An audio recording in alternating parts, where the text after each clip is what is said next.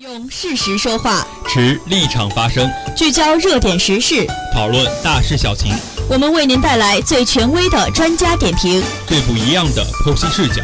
主播陆晨、彭灿与您一起重点关注。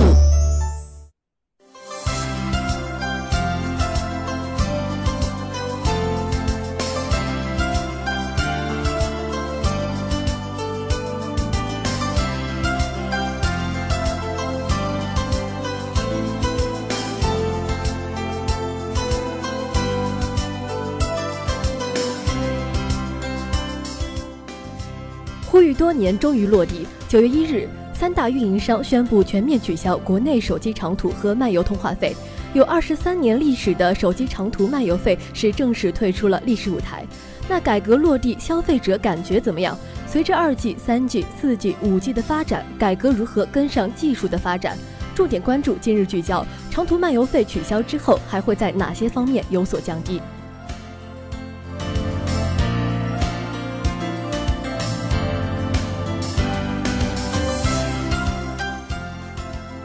九月一日提到这一天呢，大家首先都会想到开学。但是从今年的九月一日开始，我国三大运营商是全面取消了手机国内长途和漫游费，所有手机用户无需申请，自动生效。而今年的三月五日，政府工作报告也是首次提出了今年网络提速降费要迈出更大步伐，年内全部取消手机国内长途和漫游费。不到二十四小时，工信部就宣布拟定十月一日起正式取消国内长途和漫游费。如今，三大运营商又将实施的时间提前了一个月。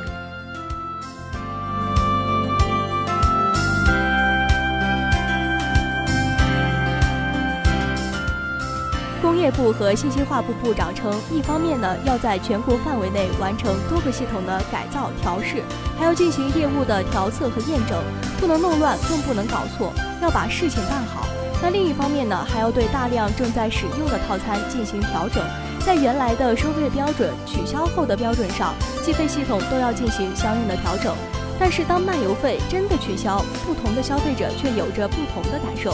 有消费者是表示，现在换了套餐之后就没有了漫游费，也就是说，以后无论在什么地方打电话都是一样的。但是取消漫游费对打电话不多的同学来说，并没有很大的影响，因为在平常同学和朋友之间的沟通，大部分都是用 QQ、微信之类的网络聊天工具。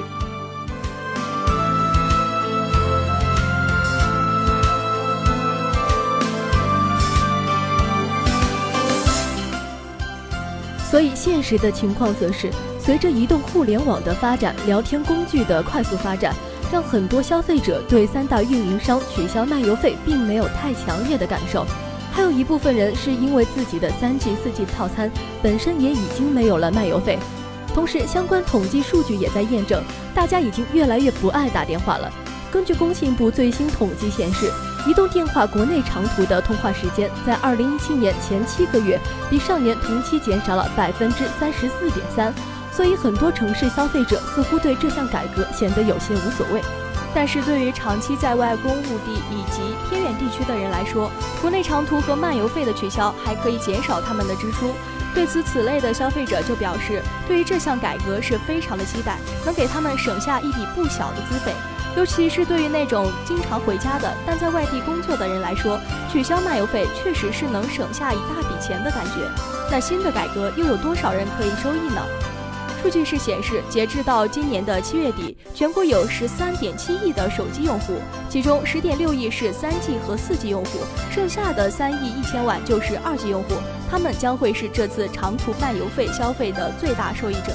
那通过测算，取消漫游费之后，每个月收益的幅度大约在七到八块钱之间。而对于这项改革，工信部信息通信发展司司长就表示，要求运营企业要全力以赴，一旦发生问题，要手工把这些问题给解决掉，在现场帮助用户把账单给调整过来。那除了收益人群之外，取消国内长途和漫游费，对三大运营商又会有多大的影响呢？对此，根据中国信息通信研究院的测算，到今年年底取消手机长途漫游费将是减少一百亿元左右的收入。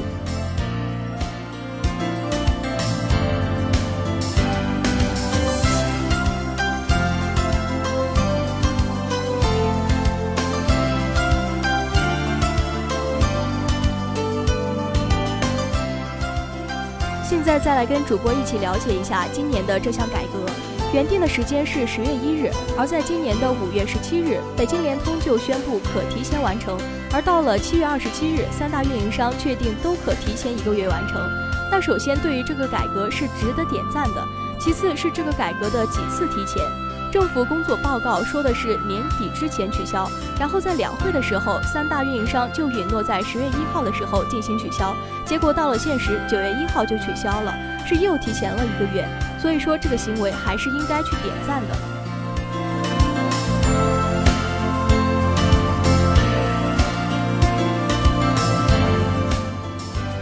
那这项改革都取消了哪些东西？首先，在国内的语音通话将接听免费；其次，国内主叫通话标准将会按客户现行的资费中的被地式化标准收取；再者，用户无需申请就可以自动生效。其实，如果要倒推几年的话，如今的这项改革应该算得上是一项超级大的新闻，但在现在呢，关注度反而不是特别高。对于这个情况呢，有专家则表示，确实对每个用户来说，一个月节约八块钱的话，算得上是一笔非常小的支出。但实际上啊，这个工作从零八年的时候，三家运营商就开始陆陆续续的推出长途漫游一体化的试用套餐，而一直到二零一七年才正式实施。所以从刚刚提到的数据来看，其实，在过去的八年里，有很大的一部分用户已经享受了这方面的好处。那现在收取了二十三年的国内长途和漫游费，终于退出了中国电信行业的历史。那在这一过程中，降低直至取消长漫费，人们等待了多年，也呼吁了多年。那在一九九四年，国家就下发了关于加强移动电话机管理和调整移动电话资费标准的通知。规定了在漫游的状态下，移动电话要收取每分钟零点六元的漫游费。那这个实际上也是国际的通用做法。所以说，漫游费的产生是因为在移动通信网络发展的初期，不同地区的话，网络部署成本实际上是存在着很大的差异。所以从客观上来看，收取长途费和漫游费对我国电信网络的发展是起到了很大的作用。而与此同时，一个现实就是我国移动电话的快速发展。截止到二零一七年，我国使用移动电话的人数已经翻了数十倍。现在，我国移动电话的普及率是每百人九十六点二部，几乎是人手一部。那当基础通讯需求逐渐得到满足，如何花更少的钱获得更好的服务？于是，取消长途漫游费的呼声也开始出现。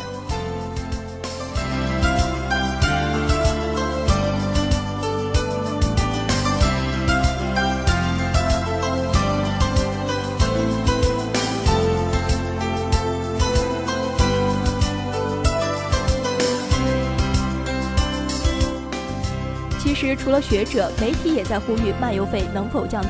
二零零七年的三月，新华社发表评论：手机漫游费的坚冰应该早日被打破。文章说，技术进步使得通讯成本越来越低，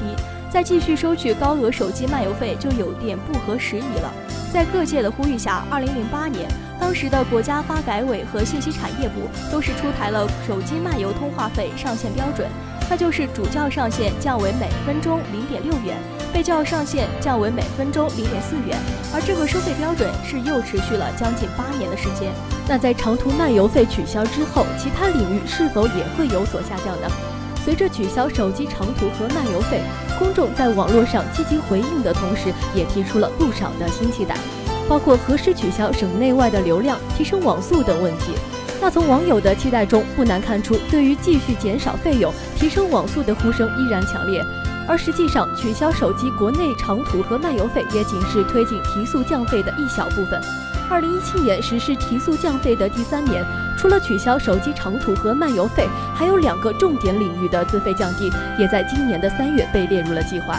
尽管三大运营商在提速降费上是晒出了不少的成绩单，然而对于普通的消费者来说，他们对于提速降费的感受却更多的还是集中于在流量的使用上。在手机三 G 网络免费升级到四 G 网络后，不少的消费者就表示，他们面临着每月手机资费增加的困扰。有的费用增加了，但是流量是有减少。随着四 G 网络的推广，手机用户对流量资费降低的呼声也是越来越高。二零一四年底，我国月流量人均消费就达到了二百五十兆，而到今年的六月，物均流量已经超过了一点五 G。仅两年半的时间，流量消费就上涨的五倍，成为拉动运营商收入的新增长点。而到底降低流量费会是很多人的梦想，还是会是很快变现的事情？实际上，在目前这个流量时代，每个消费者都是希望有尽可能多的流量。但是要知道的是，流量的产生是由网络来支撑的。那从网络由三 G 变为四 G 的时候，网络承载能力实际上可以说提升了十倍左右。而在未来从四 G 到五 G 的时候，也是会有十倍或者百倍的提升。那随着网络能力的提升，单位流量成本会大幅度的下降。所以总的来说，流量费的调整也会是一个很快能变现的事情。